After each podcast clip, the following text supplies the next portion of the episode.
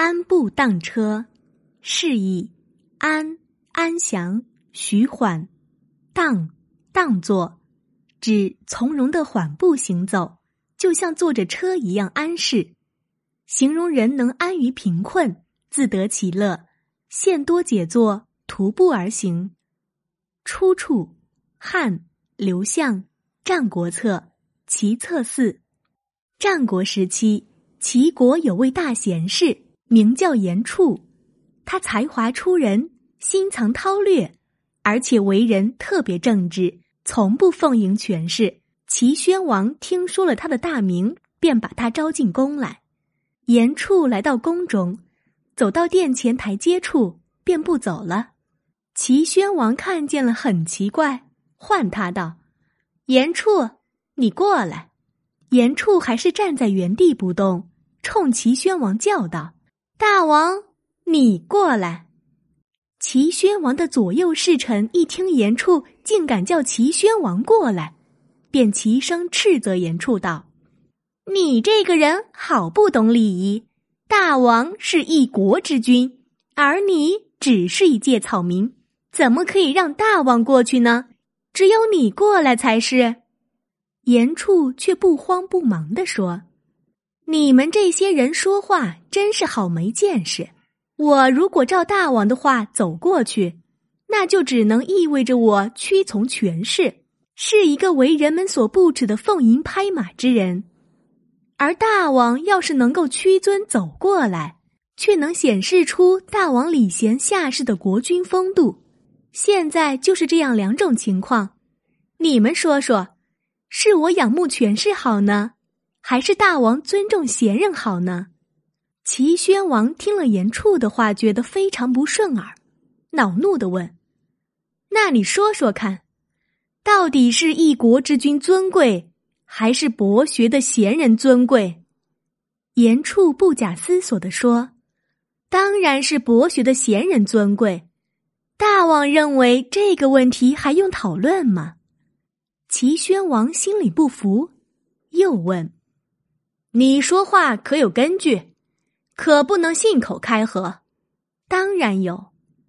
严处泰然自若的接着说道：“记得前不久，秦国发来数十万大军进攻齐国，他们曾下过这样一道严厉的军令。”谁敢在柳下惠坟地周围五十步的范围内砍伐树木，处死。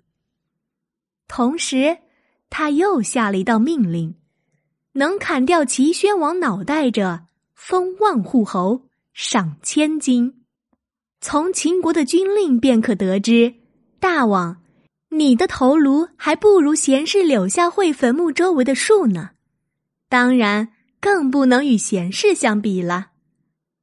齐宣王无言以对，满脸不高兴。大臣们忙来解围。严处，过来！严处，过来！我们大王拥有千乘之国，东西南北谁敢不服？大王想要什么就有什么，老百姓没有不俯首听命的。你们世人太卑鄙了！严处驳斥道：“以前大禹的时候。”诸侯有万国之多，这是为什么呢？因为他尊重世人。到了商汤时代，诸侯有三千之多，如今称孤道寡的才二十四个。由此看来，重视世人与否是得失的关键。从古到今，没有能以不务实事而成名于天下的，所以君王要。以不向人请教为羞耻，以不向地位低的人学习而惭愧。齐宣王听到这里，才觉得自己理亏，说：“我是自讨没趣，听了您的一番高论，才知道了小人的行径，请您当我的老师。